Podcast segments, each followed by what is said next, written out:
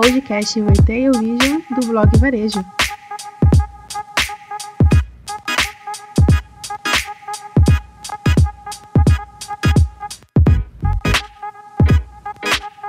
E aí galera, aqui quem fala é o Kelvin, CEO do blog Varejo. E hoje o nosso podcast é sobre planejamento financeiro para o varejo com base no livro Receita Previsível. Então aproveite para compartilhar com seus colegas e amigos e nos siga nas redes sociais para acompanhar as novidades. O nosso amigo Aaron Ross, ele realmente é um cara fora da curva, tanto na vida profissional quanto na vida pessoal. Na vida profissional, ele já empreendeu, não deu certo, já voltou, criou a máquina de vendas, foi reconhecido pelos seus livros, mentorias e palestras. Na vida pessoal, ele também é fora da curva, por ter 10 filhos, muitos deles adotados, isso é parte do propósito da vida dele. E como gostamos de brincar aqui, ele gosta de ser grande na vida pessoal também, tanto quanto na vida profissional.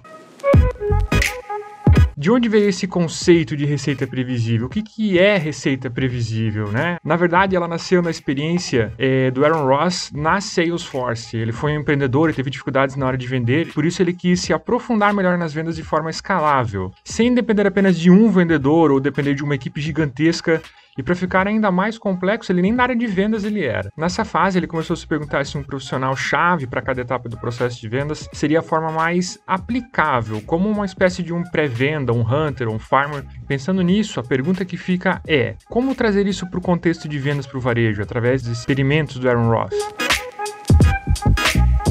Começaremos explicando sobre o título desse post, Receita Previsível ou Predictive Revenue. É um livro baseado em um case de sucesso da Salesforce, desenvolvido como foco de vendas outbound, que utiliza como técnica a pesquisa de potenciais clientes que ainda não tenham tido um contato prévio com a empresa. Isso tudo parece um conto de fadas, mas por incrível que pareça, acontece na prática. Assim, a ideia principal, segundo o próprio autor, é a de poder gerar uma receita previsível através de uma máquina de vendas capaz de duplicar o seu faturamento anual. Mas antes do processo de construir uma máquina de venda com profissionais especialistas em cada setor da área, é assim, sem dúvida, uma etapa que irá necessitar de muito estudo, pois só assim será possível reduzir os cancelamentos, abrir novas oportunidades, captar mais leads qualificados para o seu time time de vendedores especialista, entre outros benefícios. Ele percebeu que essa ideia pode ser replicável não somente para empresas de software e empresas de faturamento recorrente, então ele criou alguns conceitos em que englobam a receita previsível, como por exemplo, geração de demanda, que seria gerar necessidade do mercado, prospecção ativa, que é necessário ter um processo bem definido para isso, e dominar muito bem a etapa de fechamento. O livro tem como foco principal aprimorar as técnicas de venda, gerando uma esteira de demanda para sua equipe, dominando o fechamento de vendas e otimizando os processos entre as equipes. Para resumir, estamos falando de criar empresas que escalam através da especialização de profissionais.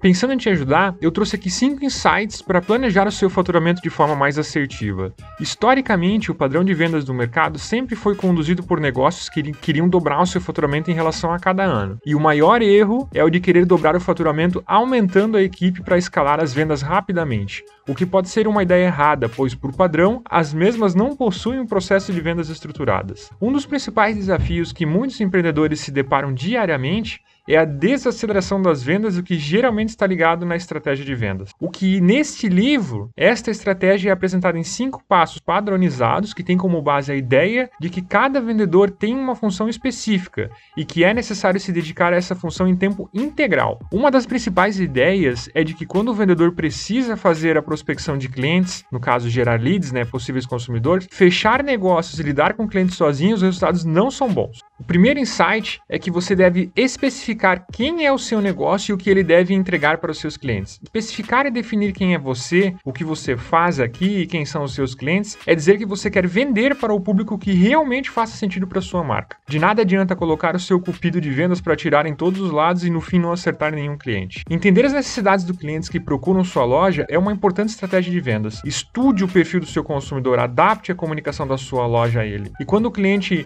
é tratado de forma diferenciada, o relacionamento com a marca tende a se fortalecer ainda mais. Nós, do blog Varejo, já falamos um pouco sobre o DNA de marca e qual a importância dela para a construção da identidade do seu negócio. O propósito de cada marca pode ser considerado a espinha dorsal do DNA da sua marca. Ela é o principal alicerce que assegura a existência de um negócio, entregando pontos únicos perante o mercado. Outro ponto muito importante a ressaltar é dizer que o trabalho em cima do DNA da sua marca será uma constante, ou seja, será necessário fazer esse processo sempre que necessário. Saber como mapear todos os elementos que dão consistência e coerência na comunicação e nas decisões a se fazer é de extrema importância.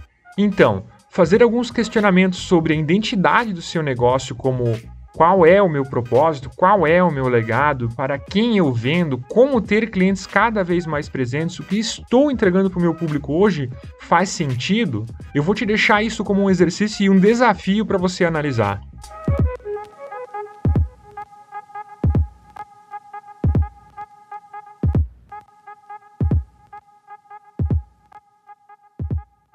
Insight 2. Construir uma lista de contato através de ações muito bem estruturadas é a melhor saída. Até porque a LGPD está aí para proteger ainda mais os dados dos usuários. Sabemos que não é nada fácil, porém, comprar lista de contatos é com certeza uma furada em que você vai se meter. Talvez o maior pecado capital é acreditar que o relacionamento com o cliente se encerra na venda. Saiba que a conversão da primeira venda é o resultado de toda uma série de esforços da sua empresa, onde o cliente talvez nem tenha comprado da primeira vez em que foi à loja. O grande grande desafio é como fidelizar o cliente e conseguir com que ele compre frequentemente com você. Aproveite a tecnologia disponível nas redes sociais, e-mails e SMS para estar em contato com o seu público, para estimular o consumidor e inspirá-lo a realizar novas compras. Insight 3. Promova campanhas de marketing. Você está investindo o suficiente na divulgação da sua marca? Quais as formas de marketing mais utilizadas? Qual é o retorno concreto dessas ações para sua empresa? Por isso, na hora de investir em marketing, tenha clareza do seu público-alvo, dos melhores canais para alcançá-lo e como se comunicar com ele. As redes sociais serão, sem dúvidas, uma boa tática para atrair mais clientes. Criar uma estratégia de marketing para impulsionar nas redes sociais, convidando uma inauguração ou um evento promocional. Claro que em tempos de pandemia isso não é possível, mas quem sabe um sorteio, um super desconto, indo até mesmo para um produto ou serviço mais exclusivo, já seria uma ótima estratégia de captação. Porém, o que eu quero dizer aqui é que com uma campanha de marketing vai muito além de mídia paga, e sim do benefício que o seu possível cliente terá ao entrar em contato com a sua empresa ou de levar em consideração comprar com você. Insight 4 seja recíproco. Esse passo diz respeito a estar disponível para conversas, responder e lidar com os seus clientes da melhor maneira possível, vendendo realmente um sonho. Então, primeiro garanta que há um alinhamento com o seu cliente. Faça com que ele se sinta animado para trabalhar com você. Aqui algumas técnicas sempre são bem-vindas, como o rapport, a venda consultiva, a flexibilidade, definição da estratégia e profissionalização do seu atendimento, além da criatividade e organização das etapas de contato. Ah, e muito importante, nunca subestime o cliente. É necessário fazer uma leitura aprofundada na etapa de venda, pois qualquer tropeção que você der ou até mesmo subestimar a inteligência do cliente com técnicas de persuasão para fazer com que ele aceite a sua proposta, pode fazer com que ele não compre.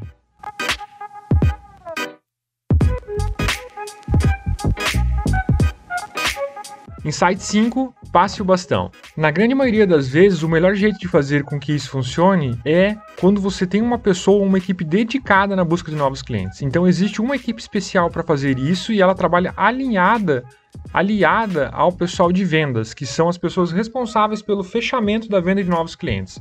Ou seja, você pode ter uma pessoa prospectando ativamente os clientes fora da loja e outra dedicada para concretizar essas vendas assim que o cliente vier.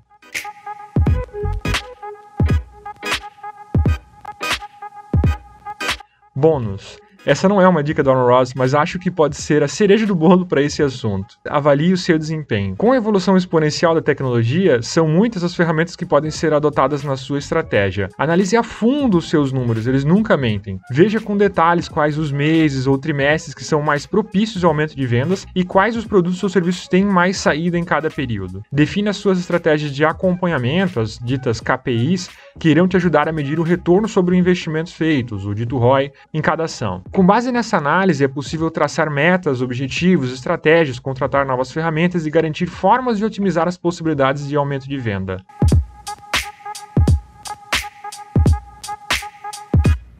Quer saber mais sobre como fazer avaliação do desempenho e ter previsibilidade financeira? Então é só entrar em contato com a gente por e-mail ou por WhatsApp e se preferir pode deixar aqui mesmo seu comentário. E se você gostou desse podcast, deixe seu like e compartilhe nas redes sociais.